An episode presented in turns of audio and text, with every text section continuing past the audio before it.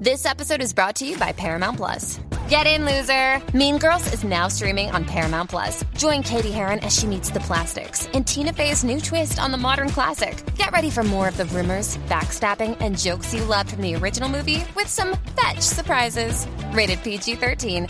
Wear pink and head to ParamountPlus.com to try it free. O'Reilly Auto Parts puede ayudarte a encontrar un taller mecánico cerca de ti. Para más información, llama a tu tienda O'Reilly Auto Parts o visita oreillyauto.com. oh, oh, Parts.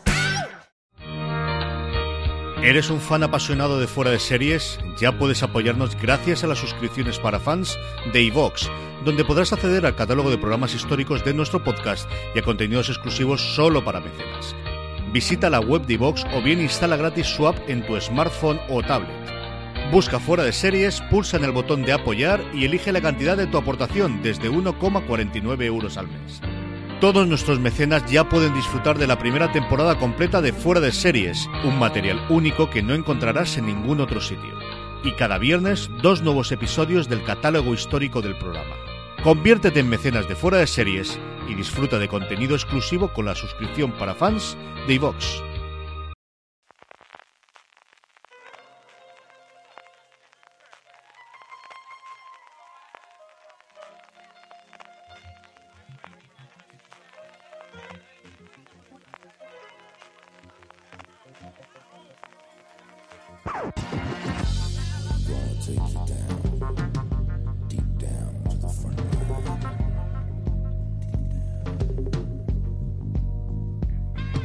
Bienvenidos de nuevo a Streaming, el programa de fuera de series donde cada semana repasamos las novedades y estrenos más importantes de las diferentes plataformas de streaming y canales de pago. Esta semana nos toca, bueno, pues a puntito, puntito ya de Navidad, del 10 al 17 de diciembre. Don Francisco Arrabal, ¿cómo estamos? Pues nada, ahí ya tocando, ¿eh? Estamos ya al filo del fin de año. CJ ya con los artículos y las listas y los podcasts de lo mejor del año y de resúmenes y de repasos y, y de la vista atrás de todo lo que ocurrió en este 2018 que lo referente al streaming no ha sido poco, ¿eh? No, y lo que nos viene encima del 2019, que solamente da miedo solamente de pensarlo. Empecemos con la noticia, Francis, y lo primero yo creo que es agradecer a toda la gente que ya se ha unido al, eh, bueno, a las suscripciones de iVox, que os comentábamos en el programa eh, pasado, el, mm, contenido exclusivo vamos a tener para iVox, en un, por un lado, eh, recuperar el catálogo histórico de fuera de series, sobre todo para aquellos oyentes que llevan tanto tiempo escuchándonos cuando teníamos el programa entre Jorge Don Carlos y un servidor, el que lo teníamos fuera y que nunca encontrábamos forma y al final gracias al apoyo que nos ha brindado iVox, pues ahí vamos a tenerlo disponible, junto con extras, esos tipos de audios que teníamos normalmente de entrevistas y de ruedas de prensa, que tampoco teníamos un lugar claro donde ponerlo, también los pondremos ahí, y la promesa de que a partir de enero, Jorge, Don Carlos y yo estamos viendo ahora cuando vengamos Navidades, que nos juntaremos los tres, veremos el formato, pero volveremos a grabar, que nuevamente era algo que nos apetecía hacer mucho y que con esta aportación de iVox, bueno, pues lo podemos hacer. Simplemente nada, aquellos que lo escuchéis ya en iVox es muy fácil, para aquellos que no, os acercáis a iVox, buscáis fuera de series, veréis que hay toda una serie de contenidos que está disponible para los fans y podéis uniros pues a todos los eh, oyentes que ya se han unido, a los cuales desde aquí quería dar personalmente las gracias. Tú hablabas, Francis, de cómo teníamos mucho fin de año y mucho top, pero lo que tenemos también son muchísimo premio, al menos por ahora, muchísima nominación de premios. Eh, antes de que vayamos con ellos, de con los Feroz y con los Globos de Oro, de que repasemos todas eh, las cadenas de streaming, que tengamos las preguntas de los oyentes, como siempre, después del Power Rankings. Lo primero es, bueno, nos ha salido al final un top 16, ¿no, Francis? Sí, hemos hecho las 16 mejores series de 2018 en fuera de series, en, la web, en foreseries.com os podéis pasar. Pusimos una nota de corte de 10 puntos y todos los, los que estaban por encima de esa nota de corte han entrado como a ser elegidas como las mejores series del año, finalmente han sido 16. Invitar a todo el mundo a que se pase, a que descubra cuáles son, que de esto sí que no vamos a hacer spoilers, para enteraros os tenéis que ir a foraseries.com y también recordaros que tenéis el podcast de Top de las mejores series del 2018 que hicimos Marina Such, CJ Navas y un servidor, y que también lo podéis escuchar. Y bueno, un buen momento, ¿no, CJ? Para repasar esas series, o que no han gustado, a ver qué, qué opinan los demás, o que se nos han ido quedando por ahí descolgadas, y al ver las que están en primeros puestos de, de listas de lo mejor del año, bueno, pues siempre es una buena ocasión para recuperarlas y para animarse. De que sí, sí, es el momento desde luego para recuperarla, como también es el momento de las nominaciones, como comentábamos a los premios, y eh, en este caso tenemos las dos, tanto la española como la americana, de eh, determinada parte de la crítica. Empecemos por los premios Feroz, que como sabemos hace unos años ampliaron sus, eh, sus nominaciones, además de cine a series. ¿Cuáles han sido los nominados más importantes este año, Francis? Pues podríamos decir que han arrasado Arde Madrid y el día de mañana. Arde Madrid ha tenido siete nominaciones, el día de mañana cinco, ambas series de Movistar Plus. En la categoría de drama estaban nominadas el día de mañana eh, Élite de Netflix, Fariña Antena 3 y Gigantes y La Peste también de Movistar Plus. En comedia solo había tres nominaciones, que eran Arde Madrid de Movistar Plus y Paquita Salas de Netflix y Vergüenza eh, también de Movistar Plus con su segunda temporada. Em, categorías eh, de reparto, de, de actores y protagonistas y de reparto, eh, tenemos Malena Alterio, Inma Cuesta, Aura Garrido, Najwa Nimri y Eva Ugarte en protagonistas. Eh, de, actrices y en, y en protagonista de actores tenemos Bryce F., Javier Gutiérrez, Paco León, Orel Pla y Javier Rey. Eh, recordad que los Feroz sí que unen las categorías de drama y de comedia para las categorías de interpretación. Así que nada, eh, si alguien quiere saber un poquito más de la nominación, las nominaciones completas y con los actores de reparto y tal, pues que se pase por foreseries.com, que ahí puede encontrar la entrada. Y para quien se despiste un poquito que son los premios Feroz, eh, son los premios que dan desde hace, ¿esta ya es el cuarto año, CJ? ¿O el quinto? Cuarto quinto debe ser, por ahí andará, desde luego sí que cogieron fuerza. Yo recuerdo cuatro o cinco, Francis, ahora de memoria, desde luego no sabré decirte. Los que llevan un poquito más de tiempo y que también se da en enero y además este año, nada, prontísimo, prontísimo. Yo no recuerdo si siempre había sido tan pronto. Yo tenía la, la cabeza de que siempre era en torno al diez y tantos, pero no sé si era por fechas o por cómo que este año. Son los Globos de Oro que una vez más también ha dado eh, su eh, lista de nominados para este año, Francis. Sí, eh, aquí ha arrasado, pero absolutamente, el American Crime Story, el asesinato de Gianni Versace, que ha tenido hasta cinco eh, nominaciones, eh, seguida muy cerca por The Marvelous Miss Maisel, que ha conseguido cuatro por parte de las cadenas. La que ha acumulado mayor cantidad de nominaciones ha sido HBO con 10, FX le ha seguido con 9 y Netflix, eh, la tercera, con 7. Como puntos destacables de estas nominaciones, que hay dos españoles nominados. Por un lado, Antonio Banderas, eh, por su papel de Picasso en la serie Genius Picasso de National Geographic. Y también Penélope Cruz por ese papelazo de Donatella Versace que hace en American Crime Story el asesinato de Gianni Versace. En las categorías, mejor serie de drama estaba The Americans de FX, Post también de FX, Bodyguard de BBC, Killing Eve de BBC América y Homecoming de Amazon Prime Video. En mejor serie de comedia musical estaba Barry de HBO, The Good Place de NBC, Kidding de Showtime, El Método Kominsky de Netflix y The Marvelous Miss Maisel de Amazon Prime Video. Y en la categoría de mejor serie limitada o telefilm estaba The Alienist de TNT, que ahí ha estado también el director español Paco Cabezas, así que tiene un, cuartito de esa nominación a, a The Alienist. Eh, American Crime Story, el asesinato de Gianni Versace de FX, Fuga en Nemora de Showtime, Heridas Abiertas de HBO y A Very English Scandal de BBC.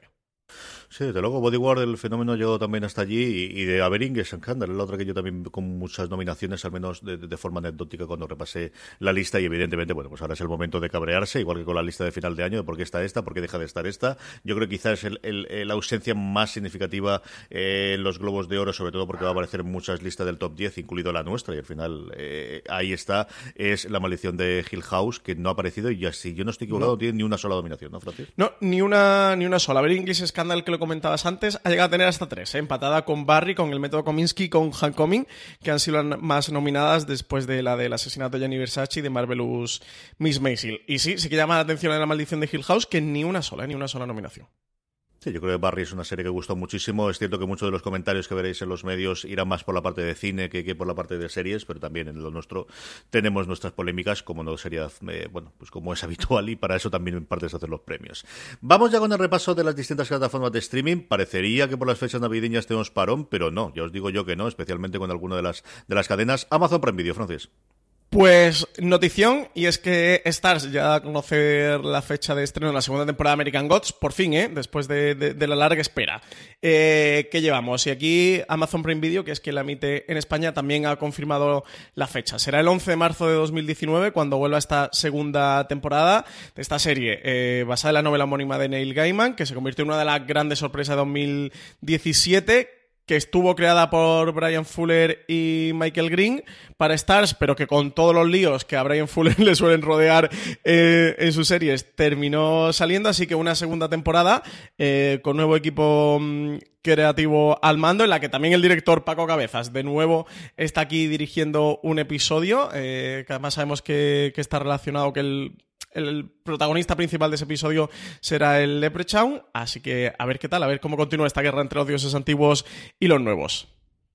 Con muchas ganas, desde luego, de, ver qué es lo que nos trae American Gods. Eh, Facebook Watch, eh, de la semana pasada, bueno, escribimos y hablamos también bastante sobre el cambio de tercio que había tenido eh, YouTube Premium, pero también es significativo el que parece que está teniendo Facebook Watch. Por un lado, el tipo de series que parece que quieren hacer, alejarse de series para eh, un público joven, aunque tampoco es que lo que hubiese producido hasta ahora tuviese una marcada parte joven, al menos en cuanto a series. Es cierto que en cuanto a realities podría ser otra cosa distinta o esa adaptación de Scam. Y luego la otra, desde luego, esta sí que marca curiosidad, es las tres series históricas, casi series de culto, por no decir, bueno, casi no, totalmente series de culto, cuyos derechos se han comprado, eso sí, por ahora, solo para Estados Unidos, Francis. Sí, son Buffy vampiros, Ángel y Firefly. Aquí eh, la pena, entre comillas, es que solo o de momento está para Estados Unidos, los derechos no, no están disponibles en el resto del mundo. He comprobado esta misma mañana a ver si a España habíamos tenido la suerte, eh, pero no, evidentemente no, solo están allí en Estados Unidos y bueno, una curiosidad dentro de este cambio de estrategia, de este, de este cambio de, de molde de, creación de producción propia que, que, inició Facebook y que ahora, bueno, pues ha pasado a adquirir estos derechos y tener estas tres series en catálogo para Estados Unidos. Sí, señor. Vamos con HBO España, que tenemos un montón de estrenos y también bastante noticias, Francis. Tenemos eh, 10 de diciembre, vuelve por fin la segunda temporada de Counterpart, la serie protagonizada por J.K. Simmons. Eh, comentan de la segunda temporada que una red de espías y un mundo escondido en una dimensión paralela serán los ingredientes eh, que no nos dejarán escapar. Dice que a Simon se le unen eh, otras caras conocidas como la de Olivia Williams, Harry Lloyd o Nazanin Boniadi, además de Betty Gabriel, que se incorpora para esta nueva temporada, para esta segunda temporada. Así que continúa esta historia de ambientada en, en una guerra fría en un mundo de ciencia ficción. Con mucha ganas de verdad. También el 12 de diciembre llega Barón Noir, su primera temporada a HBO España. Una producción europea, en este caso protagonizada por Kat Merat, Niels Arestrup y Anna Mugleis. Dicen que el mundo de la política es una absoluta mina de oro para encontrar material, desde venganza hasta elecciones presidenciales, algunas que otras amañadas. Dice que en todo esto eh, estará envuelto Philip, un político con amigos en todas partes y que hará lo que sea necesario para luchar contra sus enemigos. Y por último, un día después, el 13 de diciembre, Death and Nightingales. Auténtico repartazo aquí. Matthew Rhys, Jamie Dornan y Ian Skelly se unen a esta adaptación de la novela irlandesa escrita por Eugene Maccabi. La serie creada por Alan Kubit se emitirá en BBC y constará de tres episodios en los que nos adentraremos en una historia de amor, traición, engaños y venganza en pleno 1885. Está ambientada en la campiña de Fermanaga. Esta le tengo yo bastantes, bastantes ganas. Por otro lado, ya con noticias, bueno, por un lado, en la política que tiene Hollywood de que no haya ni una sola novela, relato mm, o idea de Stephen King sin adaptar, HBO va a encargar una nueva serie basada en la novela de Stephen King, El Visitante. Sí, además esta no le ha dado tiempo, diría casi que ni llegar a las librerías. ¿eh? Última novela publicada por Stephen King, este El Visitante, un auténtico éxito en este 2018 y de la que HBO ya ha encargado una nueva serie. Además, eh, va a estar protagonizada por Ben Mendelssohn y va a estar dirigida por Jason Bateman, que ya ha estado dirigiendo en televisión eh, la serie Ozark, la que además protagoniza para Netflix. Sí, Bateman poquito a poco está, desde luego, metiéndose la parte de actor, pero sobre todo la parte de productor y director, está cogiendo bastante, bastante fuerza. Una serie que yo me acordé muchísimo cuando salió la noticia eh, de ti, Francis, es The Dolls, las muñecas, que va a ser una serie con Laura Dern y tu querida Isa Rae. Pues sí, tenemos aquí papel para, para Isa Rae. Además, es la guionista de este The Dolls, junto a Laura Kittrell y Amy Aniboy. Está inspirada en unos hechos reales acontecidos en dos pequeñas ciudades de Arkansas en 1983. Resulta que en la víspera de Navidad estalló una auténtica guerra debido al lanzamiento de unas muñecas repollo. Todos querían una y, y dicen que en esta serie lo que van a tratar es esa guerra entre clases y raza que se dio en aquel momento, explorando los privilegios y las necesidades de ser, entre comillas, una buena madre. Así que tenemos a Isa Rae, que además va a ser la protagonista, como tú ya adelantabas, junto a, Laura Dern en esta serie de The Dolls. Eso lo he leído yo. Yo sé que he leído bastante sobre ello y algún documental de la época se da y, y son esos fenómenos, igual que ocurrió con los He-Man otro año, o aquí, aquí en España también se daba, pero sí, sí, sobre ese fenómeno del año de los Cabbage Patch Kids y que era imposible encontrarlos y los precios se, se multiplicaron y eso que no había internet entonces, eh, de eso, ese fenómeno lo he. Da una serie de lo que tiene muy buena pinta, con muchas ganas de verla. Y había una Por- película de Schwarzenegger, ¿no? Que era de este, de este tipo. Esta que iba que le tenía que comprar al, al niño un muñeco así como de superhéroes por Sí, Navidad de especie robot, como un. como un. Ay, ¿cómo se llama? Como. como un Mazinger Z, ¿no? Una especie así Sí, de. un. Voltron, una cosa de esta serie. Sí, no, no recuerdo cómo se llama aquella película, pero recuerdo que era la típica película de Navidad que yo veía de pequeño que era muy divertida. Es que es algo que ocurre. Estoy tratando de pensar el último fenómeno de hace un par de años de las niñas y, y gracias a Dios el año pasado yo creo que no tuvieron ninguno de ellos. Las pero sí ¿no? Una cosa de estas. Pero no había, no había escasez. El, pro- el problema de estas cosas siempre es cuando de repente se agotan totalmente, ¿no? Eh, Bueno, le ocurrió, a Nintendo le ha ocurrido un par de veces, ¿no? Con sus consolas y tal, cuando salió en su momento la Wii. El, yo recuerdo el año de la Wii, yo creo que es el último que recuerdo yo de, de totalmente escasez y, y de, de dispararse los precios. Bueno, y la tacita, ¿no? Lo último que recuerdo yo es cuando salió la tacita de, de la Bella y la Bestia, que también había unidades limitadas y aquello fue una puñetera locura, pero más que Navidad era... Sí, la de Chip, ¿no? Y- Eso es. Sí. Un, un padre en apuros era la película de Schwarzenegger es. que decía que me acabo de acordar. Por último, una serie de la que especialmente la crítica americana está hablando bastante, ya comentamos en su momento que era la adaptación de una trilogía que había funcionado muy muy bien en Estados Unidos, que va a tener un serio problema para salir las listas del This episode is brought to you by Paramount Plus. Get in, loser! Mean Girls is now streaming on Paramount Plus. Join Katie Heron as she meets the plastics in Tina Fey's new twist on the modern classic. Get ready for more of the rumors, backstabbing, and jokes you loved from the original movie with some fetch surprises. Rated PG 13. Wear pink and head to ParamountPlus.com to try it free. 2018 y es que se está estrenando ahora, con lo cual eh, tampoco ha podido verla todo el mundo, pero por ejemplo Seppingwall, eh, que la hacía primero de esta semana, la metieron en su puesto, eh, número 5. La amiga estupenda, yo creo para sorpresa de absolutamente nadie, ha sido renovada por una segunda temporada, Francis. Sí, adaptación de las novelas de Elena Ferrante.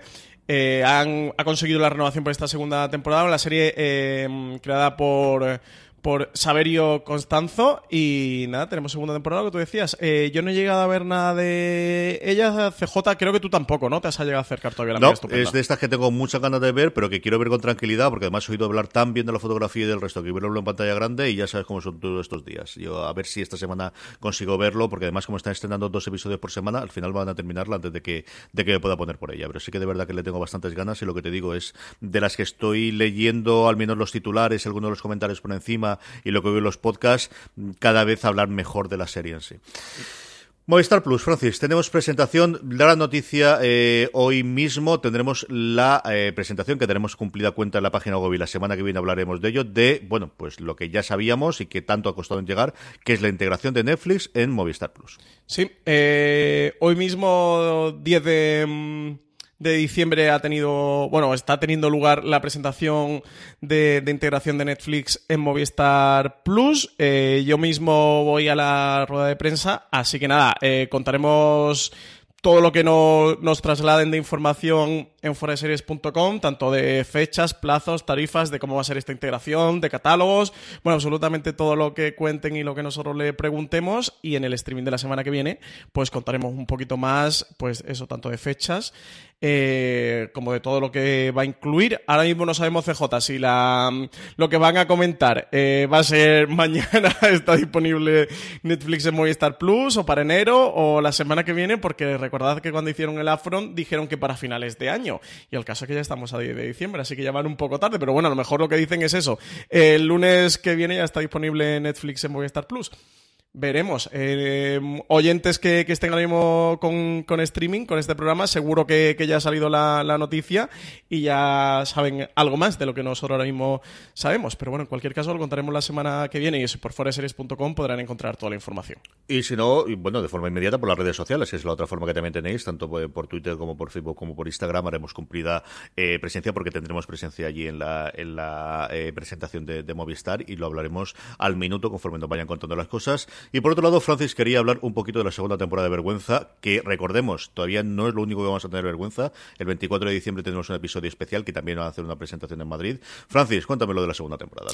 Bueno, pues ya sabéis que es esta serie creada por Juan Cabestani y por Álvaro Fernández Armero, que está protagonizada por Javier Gutiérrez y Malena Alterio. Segunda temporada con solo seis episodios que ha llegado al momento. Tiene uno más, uno extra, como tú decías, CJ, un especial de, de Navidad, un episodio de Navidad que van a hacer, que además precisamente presentan este jueves 13 de diciembre em, en Madrid con, con Malena Alterio y con Vito Sanz. La primera temporada tuvo 10 episodios, esta tan solo 6. Yo sabéis que disfruté mucho la primera temporada, que a mí sí que me hacía gracia que esto de, de este humor, incómodo, un poquito de, de dar tantísima vergüenza ajena. Yo no lo pasaba tan mal y sí que era capaz de disfrutarlo. En esta segunda temporada eh, llevan ya un punto límite ese, ese humor de vergüenza ajena. Eh, tanto en, grado de, acumulación o de concentración como de personajes. Ya no son solo los personajes de Javier Gutiérrez y de Malena Alterio los que, da- que dan vergüenza ajena, sino que le han puesto alrededor otras dos parejas eh, que hacen un reparto más coral y, y descentraliza un poquito el, el foco en ellos dos para, para abrirlo a estos otros cuatro personajes, de los que, bueno, tienen sus más y sus menos, pero que también dan bastante vergüenza mm, ajena. A mí, en este caso, con esta segunda temporada, si te digo la verdad, no me ha gustado absolutamente nada. Y fíjate que con la primera me lo pasé bien y me divertí y me reí. Y me, y me encantaron los personajes de Jesús y de, de Nuria. Tiene un episodio concretamente que me encanta, que era el de mm, el del puente, el episodio número 8. Eh, de verdad que me pareció una pasada de episodio en esta segunda temporada. Eh, Creo que. um, no sé cómo decirlo para no ser ofensivo, CJ, pero que han hecho la serie que, que a Juan Cabestán y Álvaro Fernández Armero le- les interesaba. Creo que como espectador, al menos yo me sentía como muy fuera, ¿sabes? Es como cuando está, eh, pasas por la puerta de un bar y ve a una gente montando una fiesta y que se lo está pasando muy bien y que no entienden nada. Pues un poco tenía esa sensación viendo la segunda temporada de, mm, de Vergüenza. Tú no has llegado a ver nada, ¿no? De esta. No, a mí ya sabes que es un humor que en pequeñas dosis, y mira que me gustan ellos dos, y mira que, que el tema eh, podía parecer más o menos divertido, y yo confieso que me reí con, los, con lo que me gustó, pero es un tipo de humor que a mí jamás me ha gustado. Yo me pongo muy nervioso y no te digo violento, pero casi casi mm, no, no es un humor que me gusta especialmente. Yo humor negro aguanto lo que quieras, y, incluso de gags, pero el humor de, de reírse de, de las situaciones de la gente no es algo que me matase. Vi los primeros episodios por ver el tono de la serie, vi que estaba muy bien hecha la primera temporada para el público que tiene, pero que no soy yo, así que tampoco. Aquí ya es que directamente tiene un gag que quien lo haya visto lo identificará, que es mm, no especialmente escatológico, sino ya es eh, no se puede ir más allá. Que mm, eh, le noto, le veo como mucho las costuras de venga, vamos a hacer esto porque es lo más Lo más- incómodo lo que burro, po-". ¿no? Sí.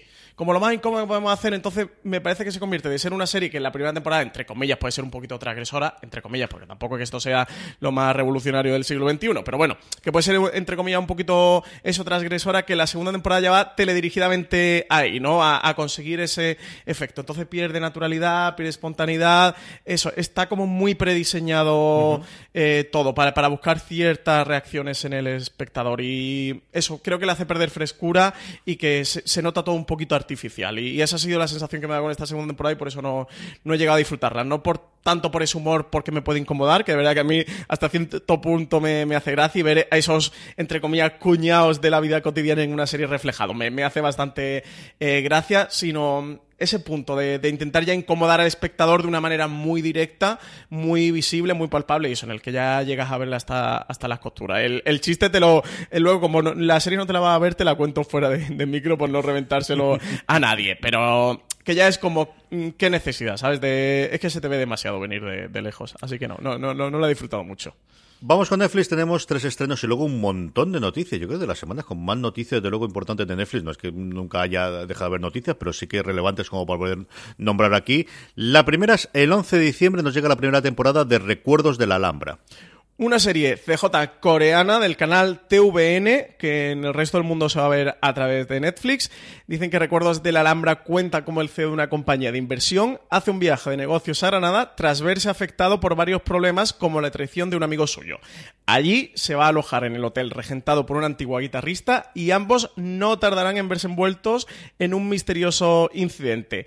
Ginny Choi y Lee Myung-han son los creadores de esta serie que consta de 16 episodios y que está protagonizada por Hyun Bin, Park Shin-hye y Park Jun. Llama la atención de que ningún actor eh, local eh, tenga un papel destacable. Son todos, es un reparto completamente coreano. También que el estudio que está detrás de, la, de esta mm, serie, de la producción de esta serie, la compañía Estudio Dragon, una de las productoras televisivas coreanas más importantes del país. Como mínimo una curiosidad, desde luego, para acercarnos. Esto, eh, si no tuviésemos las saturaciones para ver al menos un episodio y ver de qué el tono que tiene esto. Le, una cosa que me apetece mucho. El 14 de diciembre tenemos este especial, que no está claro si es el primer episodio de la segunda temporada, pero sí, desde luego, de la nueva realidad de Sabrina, especial de Navidad, el 14 de diciembre. Con la llegada del solsticio de invierno, Sabrina va a organizar una sesión de espiritismo que traerá consecuencias en ella y en su entorno. Mientras tanto, Susie tendrá sus propios planes que se irán volviendo más peligrosos y amenazadores. Esta es la historia que nos traen para este especial de Navidad, eh, para, bueno, para conseguir que no se nos olvide eh, la bruja de Greendale, CJ, que hace poquito estrenó su primera temporada y ahora ya tenemos este episodio, eso especial de Navidad, no sabemos si primera o segunda temporada o no, en cualquier caso, que llega, llega ahora, llega este 14 de diciembre a España. Y ese mismo día nos llega la primera temporada de La Tierra de las Mareas. Producción australiana de Netflix, la primera eh, que llega con Elsa Padataki en un papel de, protagonista. Va a interpretar a Cal McTeer, que regresa a su pueblo tras 10 años viviendo en un reformatorio. Pero Orphelin Bay no solo habrá cambiado desde su marcha, sino que descubrirá en él todo un mundo sobrenatural que desconocía hasta ese momento y en el que habitan unos seres mitad humanos, mitad sirenas. Además, con la aparición del cuerpo de un pescador, saldrá a la superficie la relación de la población con el mundo del contrabandismo y el tráfico de drogas que hará más complicada la resolución de este crimen.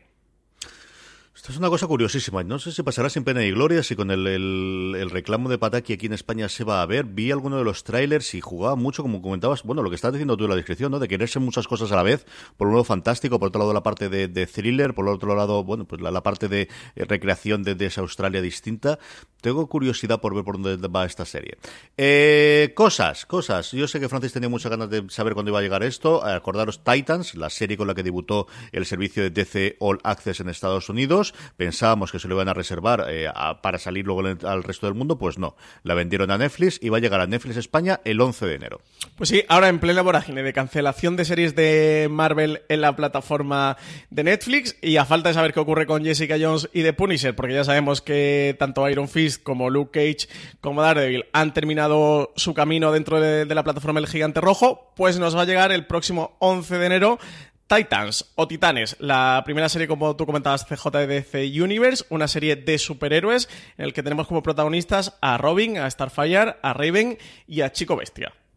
Las series de superhéroes, especialmente la CW, eh, a nivel internacional, pero especialmente en Estados Unidos, antes incluso que CW montase su propio eh, contenido de streaming, yo creo recuerda que la tenían semana tras semana al día siguiente, y desde luego sí que lo de las eh, temporadas completas en Netflix América le había funcionado, y que no decir de Riverdale, ¿no? De los números que subió de la primera a segunda temporada, gracias a, poder tener eh, la temporada completa disponible en Netflix. Hablamos de renovaciones, luego hablaremos del tema de Marvel y de las cancelaciones de Daredevil, pero antes vamos con renovaciones, yo creo que también para sorpresa de absolutamente nada, Narcos México ha sido renovada por una segunda temporada y luego en Estados Unidos NBC, pero al efecto prácticos nuestros en España, eh, puesto que la serie se ve en Netflix, en Netflix, The Good Place que ha sido renovada por una cuarta temporada, Francis. Sí, en cuanto a Narcos México, la serie producida por Gamón Televisión, que contaba en, en su primera temporada con Diego Luna y Michael Peña como protagonistas de la serie que nos trasladaba al nacimiento del cártel de Guadalajara en los años 80, momento en el que Félix Gallardo tomó el mando y unificó a los traficantes para construir un imperio.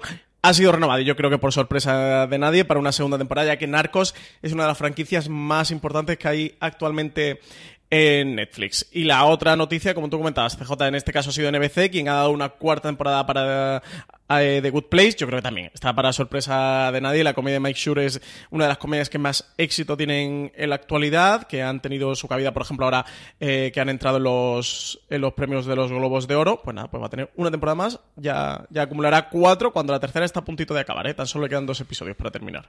Y de alguna forma le atan en Estados Unidos Abyss, que es la nueva producción de, de Mike Shure, que no sé dónde se podrá ver aquí todavía en España. Yo creo que no, no ha habido noticias todavía de que nadie, no. nadie la haya comprado. no. La serie de Natalie Morales, en la que por fin hace pues su homenaje a Cheers, haciendo un- una serie con un, con un bar, llega ahora en mid-season. Y yo creo recordar que su contrato de cadena con NBC o concluía el año que viene o concluía en el 2020. Así que es una de las personas que desde luego va a estar en todas las eh, rifas en Estados Unidos para que alguna canal de streaming le haga un contrato multimillonario para llevarlo a hacer series después del, pues eso, de lo que ha demostrado de capacidad de hacer series y de tonos distintos en los últimos años. Comentábamos lo de Daredevil, tú lo hablabas, yo creo que es, es algo conocido ya por todo el mundo y bueno, pues el, el tema empresarial especialmente de Disney ha llevado a Netflix a decidir que, pues si no me lo puedo quedar yo, aquí no va a haber ni una sola, se cancela Daredevil, nos falta ver cuándo va a ser la fecha de Punisher y de Jessica Jones, pero lo que sabemos es que desde el momento va a ser tres y se acabó las, las temporadas de Daredevil en Netflix. Sí, a no ser que continúe por Disney Plus, ¿no, CJ? Que están por ahí los rumores. de Yo que creo que Disney Plus hará series de Daredevil y hará o hará contenido sobre Daredevil. Lo que no va a hacer es continuar una serie que está en otra plataforma. Eso es, salvo que haya algún acuerdo para rescatar esas tres temporadas y se le vayan para allá. este, El personaje vuelve a ser suyo y harán lo que consideren que tenga que hacer. Yo no tengo nada claro que puedan eh, contar de nuevo con Cox por tema de, de agenda y tema de contratos. Y creo que es un personaje que es imposible que, que- no te digo que el año que viene, pero que a lo largo del- de, los años no rescaten alguno de ellos. Eso es, eso es indudable. Yo no tengo nada, nada claro que puedan rescatar la producción por un tema fundamental de Disney y es que las series de Disney Plus van a estar supervisadas por la división de cine de, de, Marvel, mientras que las series que se han hecho ahora en, en Marvel un acuerdo entre eh, Disney, eh, perdóname, entre, entre Netflix y la división de televisión de, de Netflix de, de Marvel y entre la división de cine y de televisión en, Disney no es algo que se hablen especialmente bien. Parece que no se llevan del todo del todo bien, Francis. Sí, sí, aquí sí que puntualizar que Marvel emitió un comunicado en el que afirmaba que esperaban que hubiera más aventuras del hombre sin miedo en el futuro. Lo único sí puntualizar lo que tú decías, que no sabemos si será tal y como la hemos visto en Netflix o será, bueno, pues una serie de animación que creen, otra serie de acción real, pero con diferentes actores. Sí, habrá que Y- esperar, habrá que esperar a ver. Y por último, otra serie que no depende directamente de Netflix, aunque sí, porque al final quien paga fundamentalmente la fiesta son ellos.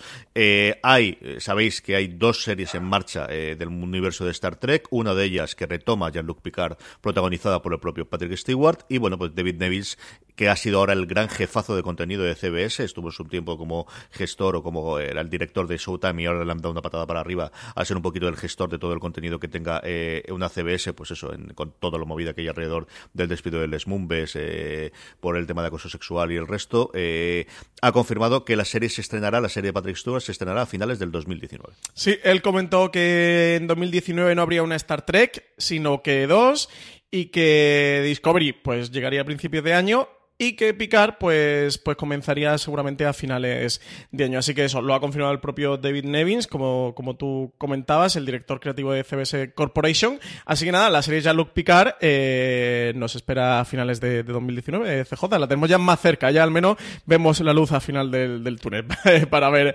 a Patrick Stewart eh, de nuevo la piel de Jean-Luc Picard en esta nueva serie de Star Trek. Con el objetivo clarísimo de en 2020 o como muy muy tarde 2021 tener constantemente algo de Star Trek en, en emisión que haga que la gente o no se, no se dé de baja o se suscriba o mejor yo creo que más in- incluso que no se dé de baja. Yo supongo que tendrán los números allí y sabrán cuántos Trekkies se dan de alta mientras se emite Discovery en Estados Unidos y se dan de baja cuando no hay ninguna. Hay parte, estos short trek que desgraciadamente no hemos podido ver todavía aquí en España, a ver si finalmente los trae Netflix o llega a un acuerdo con alguien o se emitan en DVD o de alguna forma se pueden ver los cuatro episodios de estos short trek con el que han querido hacer el- la transición desde durante los últimos cuatro meses. Tenemos ese Lower Decks que de verdad que es la serie que más me atrae a mí de todas las que tienen, porque creo que es una idea brillante y que se puede abrir un poquito al tono del, universo eh, de Star Trek como en su momento ocurrió con la nueva generación o especialmente con Espacio Profundo 9 y le tengo muchas muchas ganas evidentemente de volver a ver a Patrick Stewart como Jean-Luc Picard que al final fue mi capitán, el que yo desde luego vi cuando, cuando yo me hice Trek y cuando me aficioné al mundo de Star Trek era una nave en la que estaba capitaneada por, por Picard. Cadenas de cable. Eh, Francis, tenemos aquí lo primero, eh, Rake, que se estrena su quinta, temporada el 13 de diciembre en Sundance TV. Tenemos quinta ya y última temporada de Rake, que llega el 13 de diciembre a las 10 y media de la noche, una de las series australianas más aclamadas de los últimos años. Es una comedia legal eh, protagonizada por Richard Roxburgh, que pone punto y final a las aventuras de este personaje en ocho episodios. Sí, señor, una serie que en su momento tuvo su adaptación americana que no estaba mal del todo, pero desde luego la que tenía su seguimiento era eh, la original australiana. Y luego dos estrenos en enero del canal Cosmo. Segunda temporada de Jamestown llegará el 22 de enero. Estrenan la segunda temporada, nada más finalizar la primera, como tú comentabas, CJ, 22 de enero comienza la emisión de, esta nueva tanda de episodios, ocho en total, en los que volveremos a viajar a la Virginia del siglo XVII, con las protagonistas Jocelyn, Alice y Verity, que seguirán intentando encajar y sobrevivir en un pueblo poblado únicamente por hombres. Actualmente la serie se encuentra en el Ecuador de su emisión en Cosmo, por lo que no sabemos por dónde va a ir esta segunda eh, temporada, lo que sí es seguro eso, que los que estéis enganchados a la historia no vaya a tener que esperar mucho, porque nada más finalizar la primera van, van a continuar con la emisión de la segunda. Y el 24 de enero, dos días después, nos llegará Call My Agent, una eh, serie sobre el mundo de los representantes y las estrellas francesas. Sí, serie con glamour, intriga y situaciones humorísticas que ocurren detrás de, la cámara. Una visión CJ más glamurosa de, de la conocida por la, de la agencia PS Management dirigida por Paquita Salas. Dicen que tras la muerte accidental del fundador de Ask, la agencia de representantes más conocidas de Francia, la empresa se encuentra en un punto muy complicado. Para lograr mantener la flote, los empleados tendrán que intentar lograr una completa resurrección. La vida de Matías, Gabriel, Andrea y Arlet serán toda una montaña rusa de emociones y luchas. Tratar con las estrellas no siempre es una tarea sencilla. En cada episodio de la serie van a contar con una estrella invitada que se va a interpretar a sí misma.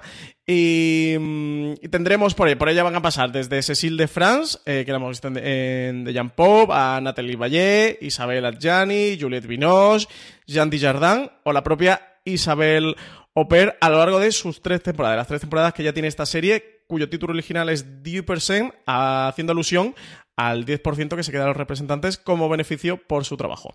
La serie llega el 24 de enero a las 10, no, 9 y 10 de la noche. Curiosa, desde luego. Francis, de todo esto, ¿qué recomendamos? Pues yo voy a quedar CJ con la segunda temporada de Counterpart, que ya sabes que, que me gusta tanto y que soy tan fan de la interpretación de, de J. Casimos como ese eh, Howard Silk en Counterpart. Así que nada, yo me quedo con la historia de espías y de, mm, de ciencia ficción ambientada en la Guerra Fría.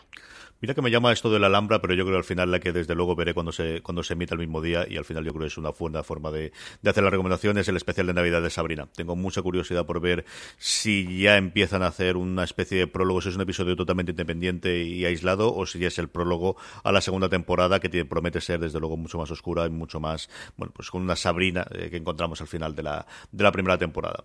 Hasta aquí ha llegado nuestro repaso a las distintas eh, a las distintas series de las distintas eh, plataformas. Vamos ya con nuestro Power Rankings. Vamos ya con todos los eh, las series más votadas por nuestra audiencia en la encuesta que semanalmente realizamos. Sabéis que la forma más sencilla de acordaros, que la tenemos siempre en fuera de series.com, es que os unáis a nuestro grupo de Telegram, donde más de 800 personas, además una semana muy movidas con el tema de los top y de las mejores series a final de año en nuestro grupo de Telegram, telegram.me barra fuera de series. De esa forma os avisaremos cuando colguemos la nueva encuesta y podréis votar ahí vuestras tres series favoritas de la semana. La primera serie, la que ocupa el puesto número 10, es una nueva entrada, una serie de la que hemos hablado bastante este final de año, El Método Kominsky, que como sabéis está en Netflix. Y novena posición para la amiga estupenda de HBO, que hablábamos hace poquito de que va a tener una segunda temporada. Beat, la serie de Amazon, también una nueva entrada, ocupa el puesto número 8. Y séptima posición para Homecoming, la serie protagonizada por Julia Roberts, que cae cinco posiciones en nuestro Power Rankings. Los mismos cinco puestos que cae desde el- lo más alto, desde el top número 1, Arde Madrid, que como sabéis se puede ver en Movistar Plus. Y quinta posición para las escalofriantes aventuras de Sabrina, que entra de nuevo en nuestro Power Ranking. Sube seis puestos, se queda nada, al puntito, puntito, puntito del podio. Yo creo que llevado de las buenas, eh, por un lado, las buenas eh, críticas que ha tenido esta tercera temporada y por otro lado, la cancelación, que yo creo que eso mucha gente vuelve a ver. da- Daredevil, que como sabéis se puede ver en Netflix. Y tercera posición para Nascos México, que ha subido cuatro posiciones para, para, para encaramarse en la tercera posición. No sé si será el puente, no sé si será el boca oreja, pero el caso es que Bodyguard, que desde luego es una cosa ideal para poder ver en un hueco de, de, de asueto, sube tres puestos y se queda en el puesto número dos. Bodyguard, como sabéis, se puede ver en Netflix. Qué curioso esto, ¿eh? Que, que Bodyguard eh, vuelva a entrar en segunda posición, ¿eh? Eh, curioso, curioso. Además, eh, muy cortita, son seis episodios, se estrenó hace ya más de un mes, o sea que curiosa esta subida. Eh, primera posición para The Walking Dead, que ha subido desde la tercera hasta la primera por el final de la primera parte de su novena temporada, que por cierto, eh, tenemos podcast de review analizando todo lo que ha ocurrido en esta primera parte de la nueva temporada, que no es poco, ha ocurrido mu- muchísimas cosas, ha revolucionado en parte el mundo de The Walking Dead. Eh, estuvieron eh, María Santonja, Richie Fintano y Álvaro Oniva analizando todo lo que ha ocurrido, así que os recomiendo, si sois fans de The Walking Dead, que os acerquéis a ese podcast, que os lo voy a pasar muy bien. Muy bien, pues con esto terminamos la parte de Power Rankings y es el momento de las preguntas de los oyentes. Unas preguntas de los oyentes que nos llegan a través de las redes sociales, que nos llegan directamente con los comentarios en iVoox, pero fundamentalmente, es la forma más sencilla de hacerlo, en esa misma encuesta que os comentábamos antes, os dejamos un campo para que hagáis las preguntas. Recordad, telegram.me barra fuera de series. Francis, ¿qué nos pregunta nuestra audiencia? Muchísimas preguntas de nuevo esta semana, ¿eh? Así que dar las gracias a todos los que no, nos han mandado tantas y tan buenas y tan curiosas como esta de Capitán Ramos, que nos pregunta si no creemos que los actores españoles sobreactúan en demasía y que cuando dan el salto, como por ejemplo Sergio Pérez Mencheta en Snowfall o Miguel Ángel Silvestre en Sense8, lo hacen más que bien. Dice que, mm, la pregunta más nada sería si es que en Estados Unidos saben dirigir a los actores mejor, eh, ya que no son los únicos casos. Que saludos y que nosotros sí que molamos, CJ. No lo sé, yo creo que en estas cosas tendemos a ser más críticos con lo de casa que con lo de fuera. Y yo creo que también el acento, que es una cosa que los americanos no le, no le afectamos tanto, aquí nosotros sí que lo hablamos. No sabría decirte, Francis, no sabría decirte exactamente. Yo creo que hay series y series. Creo que también ah, nosotros no vemos absolutamente todo lo que hay americano, sino, y, más eh, a día de hoy, sino que nos quedamos con las mejores series o intentamos ver las mejores cosas que nos llegan. Yo creo que ahí sí que pegamos en muchas ocasiones de tener. Dicho es, eh, de tener pues un exceso de crítica para lo propio y de lo de fuera. ¿no? Yo creo que en esto sí que somos el contrario del chauvinismo clásico francés. Por otro lado, pues sí, en ocasiones ocurre. ¿Para qué vamos a hacer otra cosa? Sí, de vez en cuando ves de- determinadas actuaciones o sobreactuaciones que dice yo no sé si fue el actor, fue el director o, o- o que quieren que sea estrella y tiene que ser estrella y la forma de ser estrella es gritar mucho, chillar mucho o hacer muchísimos aspavientos. Pues de todo hay.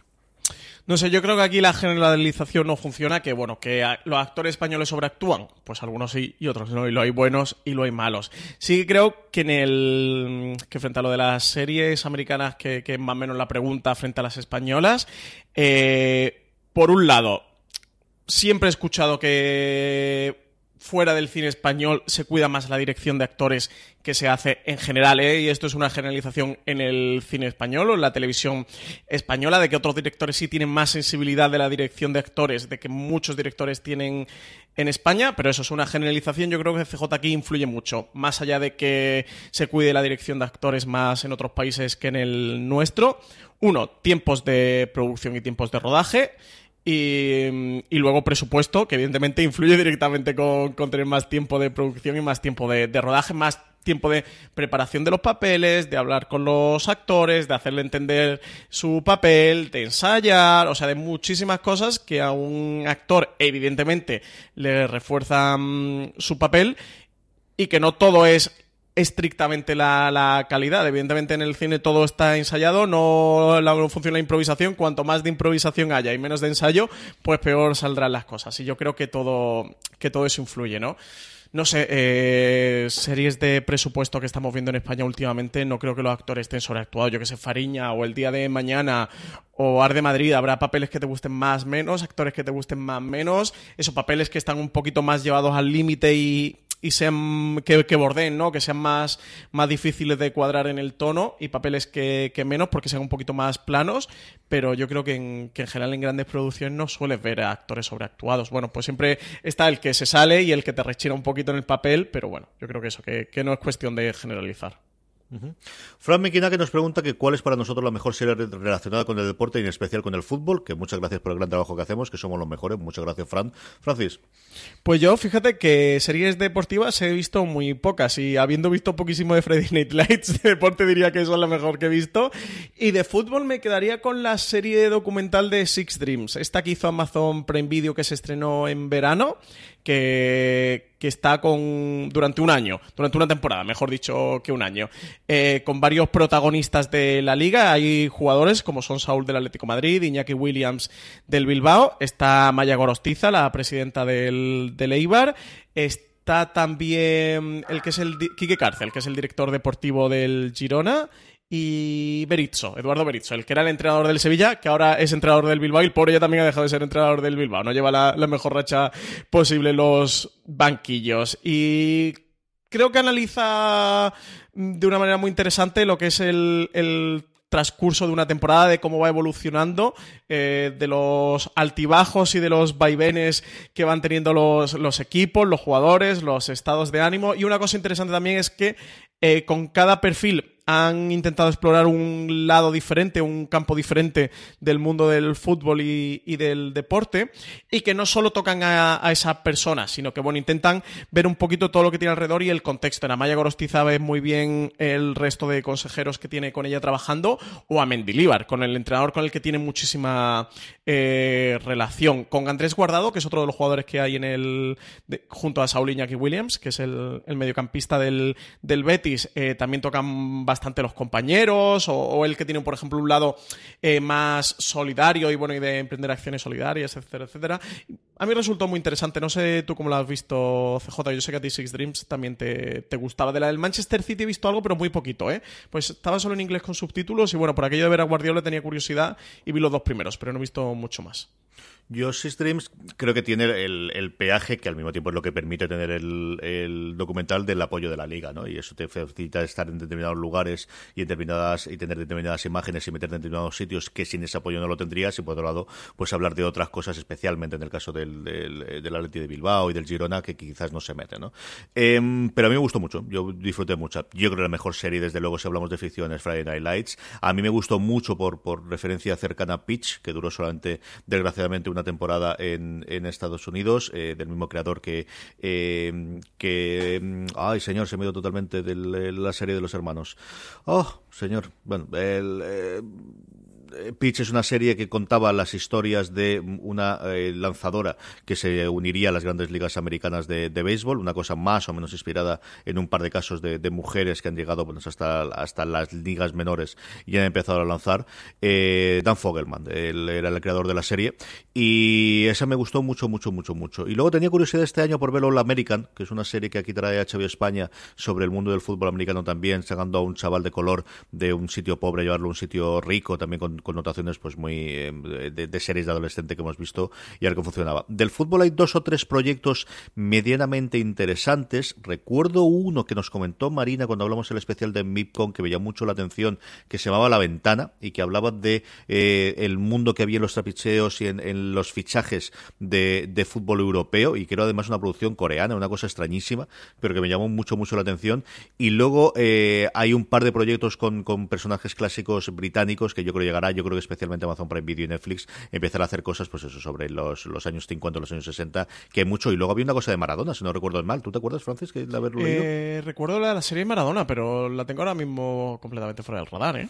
Yo creo que es un, es un universo que ahora, también con la globalización, que con el hecho de que los americanos están empezando a ver fútbol en serio, y mira que les afectó el hecho de no haberse clasificado para este último mundial, pero así, sobre todo en los medios que, que yo leo americanos, se ha visto que este ha sido realmente el primer mundial en el que han seguido eh, diariamente todo lo que ha ocurrido con la Liga Americana. Ahí el hecho de que la Premier se lo haya tomado tan en serio y haya vendido los derechos allí y se ha, eh, lo hagan tan bien a nivel de producción, yo creo que ha, que ha, abierto muchísimo camino, junto con, evidentemente, pues toda la oleada de inmigración de América que, que ha llevado el, el, el fútbol europeo, nuestro fútbol allí. Esas son las que yo recuerdo. Como yo, yo creo que en, sobre fútbol, fútbol, vamos a tener mucho más producciones de aquí en adelante de la que hemos tenido hasta ahora, que hemos tenido Club de Cuervos, que es este culebrón eh, mexicano que está en, en, Netflix, de más sobre el formato de cómo se lleva un fútbol en sí, y ese documental que contaba Francis de Six Dreams. Más cosas, más preguntas, Francis. Tenemos Oscar Bates, que decía que antes de nada darnos las gracias por animar los viajes en bus a la uni todas las semanas con nuestros programas. Que le gustaría que comentáramos la serie El método Kominsky de Netflix, que para él ha supuesto una gran sorpresa, que, que es de lo mejor del año. Eh, hablamos un poquito de ella la semana pasada. Eh, yo he visto un poquito más, he visto un par de episodios más. Eh, CJ, ¿tú has llegado a avanzar algo en no. el método Kominsky? No, no. Me ha sorprendido, ¿eh? Que ha entrado en las nominaciones de los eh, Globos de Oro en Mejor Comedia. Estaban también Michael Douglas y Alan Arkin. Y que también se, está colando muchas listas de lo mejor del año. Está hablando muy bien de ella y luego pues eso tienes dos hombres de peso, evidentemente mucho más Michael Douglas que Alan Arkin, que, que, fue muy importante, que luego fue cambiando un poquito. Su hijo, en cambio, se ha quedado un hueco tanto de actor como de director importantísimo, Adam Arkin, y, y es que Michael Douglas, el nombre lleva, abre muchas puertas, especialmente los Globos de Oro, Francis. Sí, sí, sí.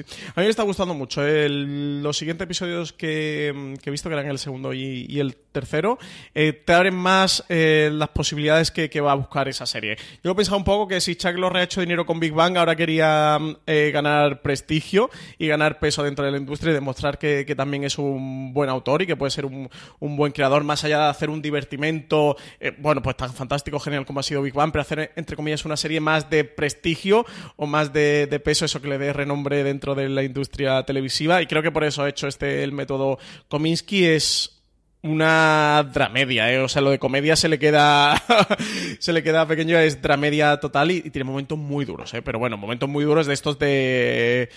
Si eres medio sensible y si no lo eres también, de, de Lagrimón Gordo, Caérsete es una serie creo que, que bastante eh, elegante y muy bien llevada. Y la relación de, estos dos personajes de Michael Douglas y, de Alan Arkin es preciosa y ellos están geniales. Creo que es una gran serie. Yo me la voy a ver entera, ¿eh? O sea, sí, sí que estoy a tope con el método Kominsky.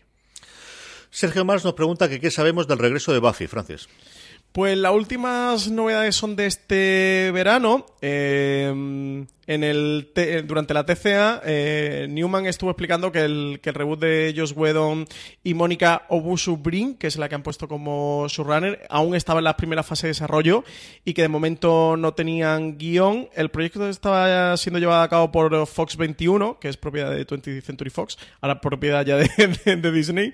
Bueno, a partir de- del 2019 propiedad de, Disney. Eh, sí que se comentó que estaban buscando una cadena de televisión o alguna plataforma de streaming que momento no tenían, que sabía que el, que el reboot iba para adelante, que esta vez iba a estar capitaneado por Mónica Busubrin, que era la responsable mm, de, de guiones eh, de Alias, de Perdidos, que, que ha sido también creadora de, de recientemente Midnight Texas, una serie que se puede ver en, en Canal Sci-Fi en España, que ella iba a ser la guionista, que iba a ser la showrunner y productora ejecutiva, junto a Josh Whedon y los productores originales de la Buffy Cazavampiros, y que, que la protagonista esta vez iba a ser un- una mujer negra. Eh, sobre todo ellos comentaban que, que la idea o lo que tenían en mente o el gran impulso de este reboot era mostrar una serie que fuera notablemente más diversa eh, que la original y que, mm, que algunos aspectos de la serie original eh, podrían ser vistos como metáforas sobre problemas a los que todos nos estamos enfrentando hoy día. Así que bueno, un poquito esa es la idea que llevan con este, con este reboot de Buffy Vampiros y el proyecto va para adelante a falta de eso, de tener una cadena, una plataforma que, que se lo compre. Buffy, que recordemos, continuó los cómics. Yo recuerdo comprar varios de esos, no recuerdo ahora mismo de, cabeza cuántos arcos posteriormente, pero incluso escrito por, por el propio Whedon, eh, siguió, más allá de, sus temporadas en antena, en, en, los cómics, y como hemos comentado antes, bueno, la demanda sigue existiendo, hasta el hecho que Facebook Watch, como comentábamos antes en las noticias, la ha rescatado junto con Ángel y con Firefly. Francis, más preguntas. Tenemos pregunta de Navaskel que decía que si tuviéramos que recomendar una serie a alguien que se acaba de contratar Netflix, HBO, Amazon Prime Video o Movistar, ¿cuál sería de cada plataforma? Y un saludo, lo manda. Ala, tírale. Tú lo has dicho. ¿Empiezo yo empiezas tú? Empiezas tú, empiezas tú. ¿Empiezo yo? Eh, vale, eh, yo de Netflix recomendaría. Voy a tirar de mi lista, eh, de lo mejor del año para recomendar. Fácil. Eh, yo de Netflix recomendaría, recomendaría Wild Wild Country, que es una serie documental que cuenta. eh, la historia de los Rarnishis, que es un culto religioso barra secta creada por Osho y que tenía como lugarteniente a Manan Shila, que para mí es una de las grandes villanas, grandes personajes de, este año televisivo, este 2018. La historia es de cómo este culto que se origina en la India se traslada a Estados Unidos, concretamente a, a Oregón y a un pueblo de allí que se llama Antílope y todas las tensiones que, va, va, a crear a partir de ahí. No os cuento nada porque de, tenéis que verlo, eh, porque si no lo veis, no lo creéis. O sea, vais, vais a flipar absolutamente. Eh, de Amazon recomendaría Aver English Scandal, esta miniserie de BBC de tres capítulos que está guionizada por Russell T. Davis y dirigida por Stephen Frears y protagonizada por Hugh Grant y Ben Whishaw, que ya hemos recomendado 27.000 veces en streaming. Cuenta eh, la historia de Jeremy Thorpe eh, para ocultar su homosexualidad, eh, un político que llegó a ascender a, líder del Partido Liberal en, Gran Bretaña y que, durante años en los que la homosexualidad estuvo penalizada allí en Inglaterra, pues él, mantuvo un, una relación con, un amante y bueno, de cómo eso va a seguir volviendo a su vida. De recomendaría Ar de Madrid, la serie creada por Paco León y Ana Costa, eh, que sigue la vida de Ava Gardner en el Madrid de, principio de los 60, aunque más que la vida de Ava Gardner, eh, que yo diría casi que es el McGuffin, sigue la vida del servicio que tiene Ava Gardner en su, en su casa y de sobre todo el reflejo, el contraste de lo que era la España de aquella época, culturalmente, eh, socialmente, moralmente y éticamente, como diría el chiquito de la calzada, frente, frente a ese torbellino que viene de Hollywood, que viene de Estados Unidos, esta mujer como es eh, Ava Gardner y cómo confronta la, la realidad de, de- esa España frente a la que trae ella de Estados Unidos. Una mujer que precisamente viene a España para liberarse de, de esa jaula dorada que tiene en Hollywood y, y llega aquí para, para estar viviendo sin eh, desenfreno. Eh, y yo de HBO me quedaría con, Killing Eve. Esta serie que está mm, eh, creada por Phoebe Waller-Bridge, creadora también de la serie Fleabag. Un thriller... mm, con todo el humor negro del mundo que se puede tener sobre un agente del MI5 que va persiguiendo una asesina a sueldo, que, es Villanelle. Y no sé, yo una de las series más chulas que he visto este año. Si queréis en una de las series pasároslo bien, eh, sin duda os recomendaría Killing. Vais a alucinar con los personajes de, Sandra Hoy, de, Jodie Comer, como esta, como esta Eve Polastri, como esta Villanelle. Como Francis ha puesto muy eh, profundo con las cosas muy importantes de este año, a mí vais a permitir que haga un ejercicio distinto. Y es que si vais a contratar cuatro servicios, porque tenéis críos en casa. Si no, esto es totalmente imposible. Así que voy a recontratar una en cada una de ellas para poder ver con la familia. En Netflix, Hilda, que además está también dentro de mi top 10 y es la serie que tienes que ver sí o sí. En HBO España, que esto yo creo es poco conocido, está disponible las últimas temporadas de el original de Barrio Sésamo, que es Sesame Street o la calle Sésamo, en eh, Estados Unidos, con un montón de gente invitada. Y yo creo que es una cosa maravillosa para encontrarse con los teleñecos de nuestra infancia que podéis compartir con los críos. En el caso de Amazon Prime Video, ahí no hay discusión, Dinodana. Si tenéis un hijo que le gustan los dinosaurios, tenéis que ver Dinodana. Hay Me dos temporadas Dinodana. de estas, maravilla, de verdad. Soy ya es fan del nombre, eh, Dinodana. Divertidísima, divertidísima, de una chiquilla que ve dinosaurios. Y claro, es lo que te permite tener, es algo que hace que 20 años, pues solamente podías hacer Parque Jurásico para poder tener los efectos, y a día de hoy, en 2017, puedes hacer una serie para críos con animación de dinosaurios que se ven con la pantalla verde. De verdad que es muy entretenida porque va más allá de solamente las aventuras y cuenta mucho sobre la historia de eh, las excavaciones de los dinosaurios de finales del 19, principios del 20, de muchos de los personajes históricos. Esa parte de verdad que está muy, muy bien. Y la parte de Movistar, Gravity Falls. Gravity Falls es una verdadera maravilla y delicia de serie animada, que de la que tenemos solamente dos temporadas, desgraciadamente, pero que se queda muy, eh, muy cerrada. Yo la descubrí este, este pasado verano y es una de las series que más me han gustado de reencontrar o de descubrir este año. Así que todo eso para el resto, bueno, pues en mi top 10 yo creo que tenéis de todas eh, para ser más adultas de cada una de las plataformas y siendo alguna daremos a partir de enero. ¿Tenemos alguna pregunta más, Francis? Sí, Charles Pedronson nos preguntaba que por qué nunca hablamos de telenovelas o culebrones, que también se emiten en diferentes plataformas como Netflix o A3 Player. Y que, por cierto, le encanta nuestro programa. CJ, ¿por qué nunca hablamos de telenovelas o culebrones? Yo sí que hablo, Francis, ¿no? Porque es un, es un clasista para estas cosas. Y esto- vamos a ver. ¿Por qué no hablamos? Aquí hay dos niveles. Uno, ¿cuándo hablamos de telenovelas? No, hablamos de ellas cuando son noticia. Por ejemplo, cuando el fenómeno de Fatma Gul en España, hablamos de él en la fuera de series. Comentamos un poquito aquí cuando iba el, el- el último episodio, si no recuerdo mal, porque además es un artículo que funcionaba extraordinariamente bien. Cuando son estrenos de las distintas plataformas, nosotros lo solemos poner. O sea, Netflix, Sí, sí, sí. ahí ya depende de la categoría que tenga cada uno. Luego, ¿por qué no hablamos en las recomendaciones o como nuestras series? Pues porque, eh, salvo que yo esté muy equivocado, Francis, muchos, muchos de estos tampoco vemos, ¿no? Sí, lo que pasa es que yo no te lo cuento a ti, CJ, ¿eh? ni a ti ni a nadie. No, yo, telenovelas y culebrones y series así. No he visto ni, ni la de La Casa de las Flores, ¿eh? Y mira que tenía ganas de verla y la tengo pendiente. Pero luego lo de siempre. Hay muchísimas cosas eh, que ver y fíjate, incluso algo que me interesaría a priori como La Casa de las Flores, pues no la he visto porque hay cosas que me interesan mucho más. No, yo telenovelas y culebrones, eh, como mucho cuando estoy, cuando voy a casa de mi madre y ella está comiendo, ve mm, Amares para siempre, que además está ahí nuestro queridísimo y un saludo si nos está escuchando, Borja González Santaolalla, y esa veo con muchísimo gusto porque sé que detrás está Borja, pero, pero bueno, que es más una serie diaria, ¿no? Es, bueno, sí, es telenovela, ¿no? CJ? Sí, sí, sí. sí, sí, es telenovela. Y Eh, luego, si pero queréis oír hablar de, de telenovelas y culebrones eh, turcos, tenéis a Marina hablando en el último gran angular que dedicamos a las tendencias mundiales, porque ella es una gran seguidora del fenómeno. Sí, sí, sí, eso es Marina Such. ¿eh? Quien quiera escuchar hablar de telenovela o culebrones, que, que, que se lo pida a Marina por Twitter, que, que os da la turra. Con Operación Triunfo y telenovelas turcas, todo lo que queráis con Marina. Nos queda una pregunta más, si no estoy equivocado, Francis. Jessica Jones, CJ, eh, ya que ahora tiene más tiempo libre porque rueda su última temporada y parece que no va a continuar, nos pregunta qué opinamos sobre que YouTube cambie totalmente su modelo de suscripción, que a qué creemos que es debido y si pensamos que alguna otra plataforma podría optar por hacer lo mismo. A ver, a qué es debido es el dinero. Esto siempre funciona exactamente igual. Normalmente en estas grandes corporaciones el funcionamiento que tienen es eh, mm, ponemos dinero para un plan a uno, dos, tres años y vemos resultados. Y yo creo que sea de la forma que sea, han tenido los números y no le han acabado de funcionar. Y esto es lo que lo que tenemos en este caso.